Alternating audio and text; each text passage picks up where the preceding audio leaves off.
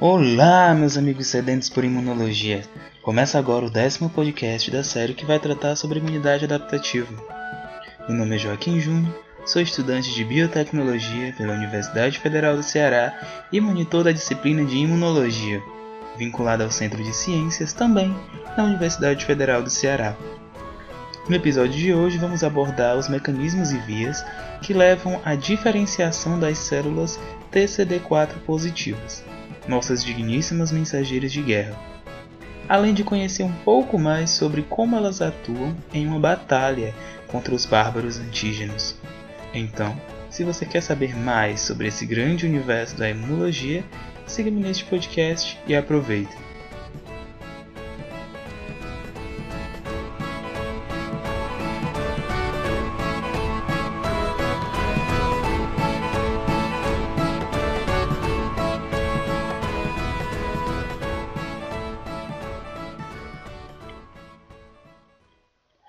Boas ajudantes no combate aos bárbaros, as células TCD4 positivas efetoras acabam atuando fortemente no recrutamento e na ativação dos fagócitos, dentre outros leucócitos que destroem os microrganismos.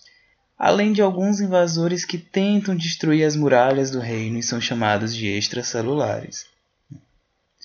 Como boas ajudantes no combate aos bárbaros, as células TCD4 positivas efetoras acabam atuando fortemente no recrutamento e na ativação dos fagócitos e de outros leucócitos, que destroem os microrganismos que invadem o interior do reino, sendo chamadas assim de intracelulares. Além de alguns invasores que tentam destruir ali os arredores do reino, as suas muralhas, e são chamados então de extracelulares ajudando os linfócitos B a produzirem anticorpos por meio de seus potentes canhões. Os linfócitos TCD4 positivos são essenciais para a eliminação mediada por fagócitos de microorganismos, enquanto as efetoras CD8 positivas são responsáveis pela erradicação desses microorganismos dentro das células. A imunidade mediada por células se refere ao processo de morte dos microorganismos mediado pelas células TCD4 positivas. Por isso elas são mensageiras tão essenciais. Algumas células TCD4 positivas contratam assassinos profissionais chamados de fagócitos, como os eosinófilos, para destruir tipos particulares de microorganismos. A imunidade mediada por células se refere ao processo de morte dos microorganismos mediada pelas células TCD4 positivas. Desse modo, ela vai consistir no reconhecimento de antígenos pelas células T.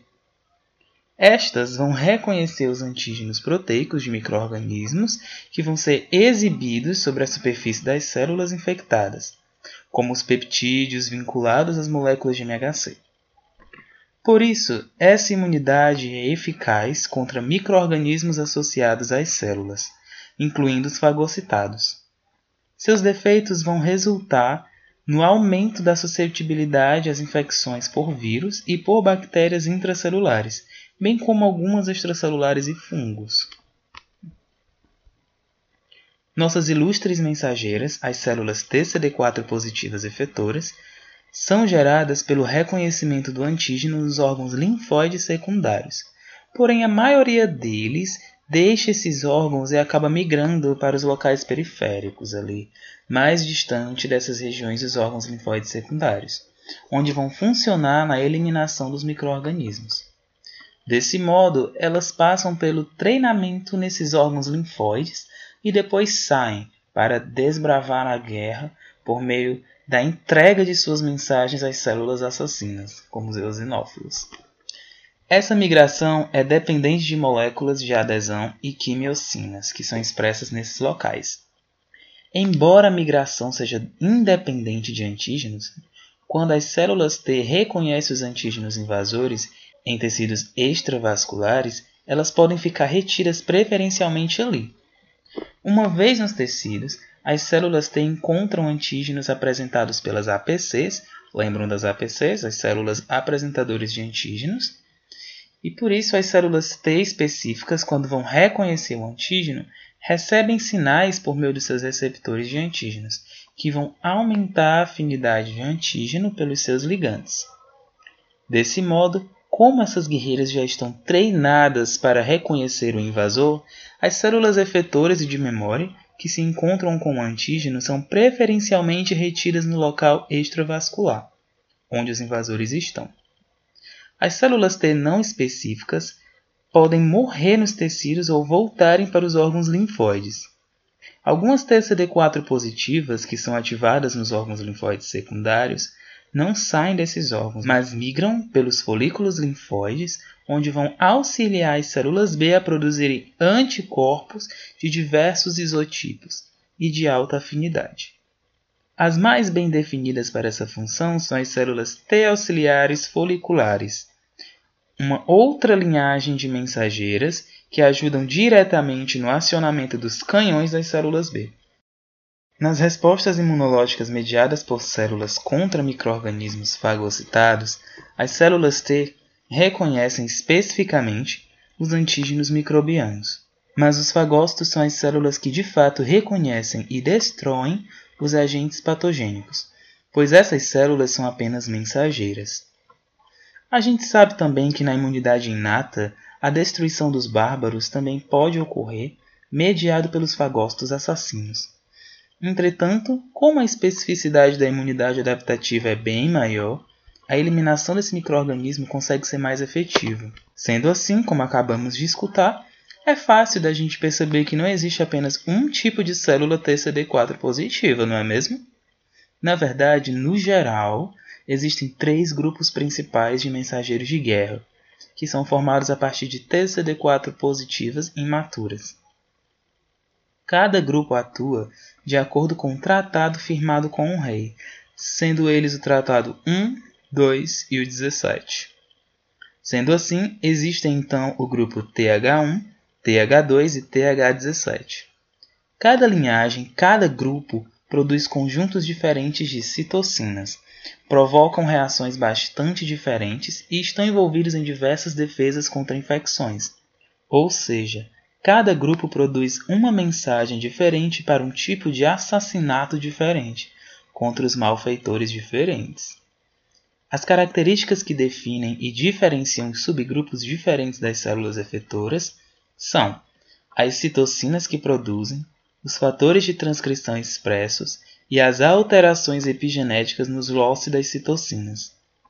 Desse modo, o desenvolvimento ocorre principalmente em resposta às citocinas apresentadas na fase inicial das respostas imunes. Desse modo, o desenvolvimento ocorre principalmente em resposta às citocinas apresentadas na fase inicial das respostas imunes, ou seja, são aquelas instruções que as mensageiras recebem no treinamento. E a diferenciação envolve a ativação transcricional e a modificação epigenética de genes de citocinas. Esse processo de diferenciação pode ser dividido em, primeiro, indução, que vai ocorrer quando as citocinas atuam sobre as células T, que são estimuladas por antígenos, e coestimuladores para induzir a transcrição dos genes de citocinas característicos de cada subgrupo. Ou seja, quando as mensageiras inexperientes recebem as informações de quem devem reconhecer como malfeitor e de como devem agir contra eles, elas mudam sua percepção e isso faz com que elas evoluam para uma verdadeira mensageira. A segunda característica seria o comprometimento. Com a contínua ativação, modificações epigenéticas em genes das citocinas de cada grupo vão colocando elas em um estado transcricionalmente ativo. Desse modo, cada subgrupo vai se tornando específico para as suas toxinas características. Isso significa que cada mensageiro vai se tornando capaz de saber como e contra quem devem atuar. A terceira característica seria a amplificação. Citocinas são produzidas por cada subgrupo, promovem o desenvolvimento dele e inibem a diferenciação em relação a outras subpopulações de células TCD4 positivas. E é aqui onde cada grupo de mensageiro é fechado. Por exemplo, o interferon gama secretado pelas TH1 promove a amplificação do desenvolvimento de mais TH1 e inibe a geração de TH2 e TH17. Por isso, uma vez que uma resposta efetora se desenvolve ao longo de uma via efetora, ela se torna cada vez mais polarizada nessa direção. E a polarização mais extrema é vista nas respostas crônicas. O resultado é então o acúmulo das células de um subgrupo e a especialização final de cada subgrupo de mensageiro de guerra. É como se houvesse um código de ética para nenhum grupo de mensageiro interferir no trabalho do outro. As citocinas que direcionam o desenvolvimento das subpopulações de TCD4 positivas são produzidas pelas células apresentadoras de antígenos e outras células, como as NK e os mastócitos presentes onde a resposta imune foi iniciada. Estímulos além de citocinas também podem influenciar o padrão de diferenciação das células T auxiliares. Alguns estudos ainda indicam que os diferentes subgrupos de células dendríticas promovem tanto a diferenciação em TH1 quanto em TH2, e o mesmo pode ser verdade para TH17. A função também é uma propriedade que as diferencia. Por exemplo, as mensagens que as TH1 transmitem deixam-nas mais abundantes em locais de infecção, onde os agentes infecciosos desencadeiam fortes reações imunológicas inatas, devido à presença de receptores que se ligam às quimiocinas durante as respostas inatas. A diferenciação das TCD4 positivas ativadas para TH1 é então estimulada por muitos microrganismos intracelulares, que infectam células dendríticas e macrófagos, além do estímulo por vírus e alguns antígenos proteicos. Uma característica comum a essas infecções é que elas induzem respostas inatas associadas à produção de certas citocinas, como a IL-12. Acredita-se que a IL-12 é a mais importante no desenvolvimento da TH1, mas temos também a IL-18 e a interferon gama para a resposta contra vírus nesse caso. Uma vez que as TH1 se desenvolvem, elas produzem interferon gama, que amplifica a sua diferenciação. As células TH1 também expressam altos níveis de E e P-selectinas, que são mensagens importantes no auxílio à migração dessas células para os locais de inflamação. Além disso, as mensageiras do tratado 1, ou TH1, que produzem interferon gama, também estimulam a produção de alguns IgG.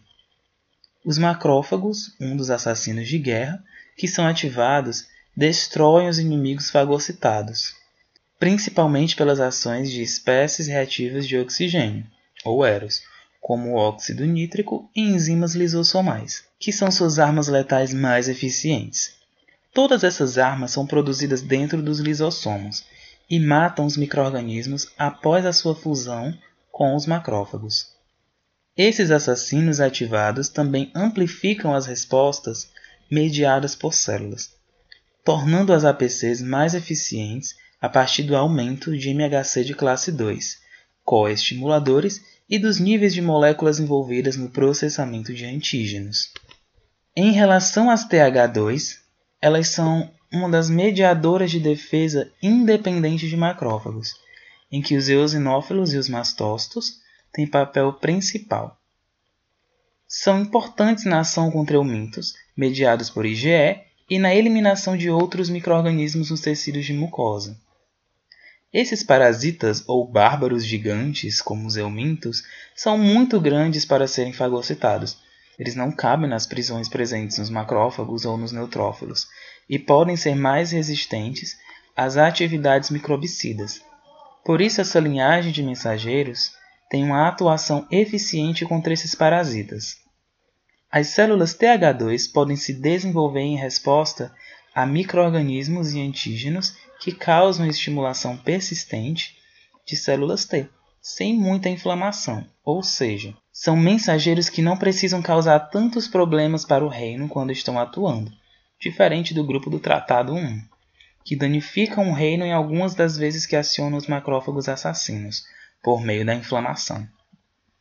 Essas células TH2 também expressam altos níveis de outros receptores de quimiocina, que vão reconhecer quimiocinas altamente expressas nos locais de infecção por eumintos ou por reações alérgicas, particularmente nos tecidos da mucosa.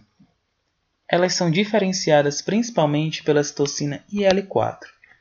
Essa mensagem, IL-4, também produzida por esse grupo, em conjunto com a outra, a IL-13, vão estimular a produção de anticorpos IgE específicos para eumintos, que colocam alvos para sinalizar a presença desses eumintos, permitindo ligação aos eosinófilos. A IL-15 ativa esses eosinófilos, outra linhagem de células assassinas, e estas liberam o conteúdo dos seus grânulos, incluindo proteínas que são capazes de destruir mesmo os tegumentos mais resistentes dos eumintos. Lembram que essas células também mandam mensagens para ativar mastócitos? Esses mastócitos vão expressar FC de alta afinidade, que são responsáveis pelo revestimento das células com a IgE e podem ser ativados por antígenos que se ligam à IgE, resultando na desgranulação. Seus grânulos contêm aminas vasoativas, bem como mediadores da inflamação, que ajudam a destruir os parasitas, sendo conhecidos então como outra linhagem de assassinos do rei. Esses mensageiros ainda podem atuar na defesa do reino em barreiras sensíveis do reino, como as mucosas.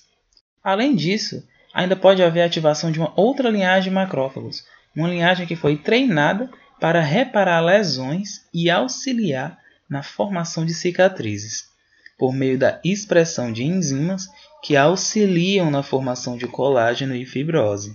As TH17 estão principalmente envolvidas no recrutamento de leucócitos e na indução da inflamação.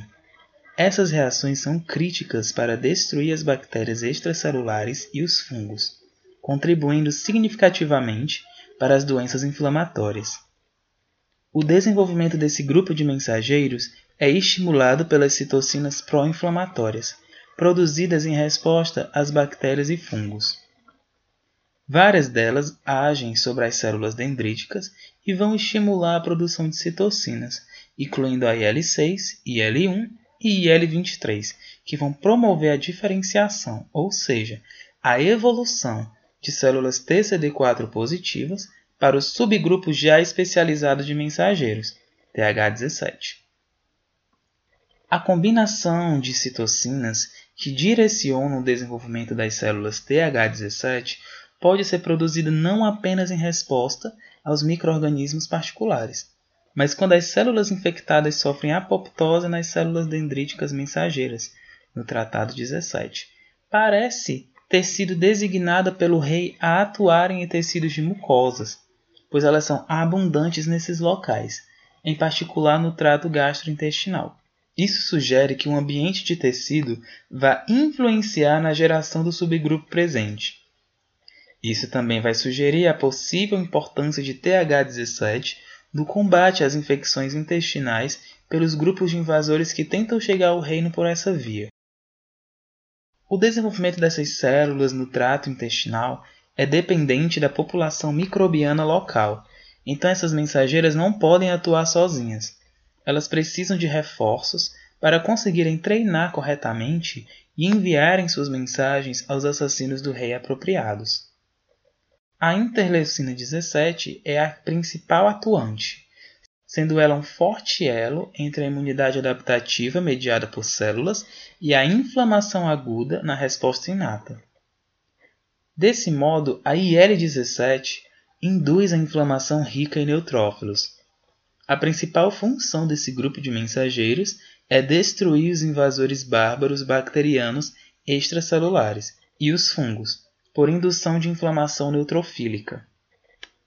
Esses mensageiros atuam de forma a chamar tropas de defesa do rei, que são mais agressivos com o próprio reino.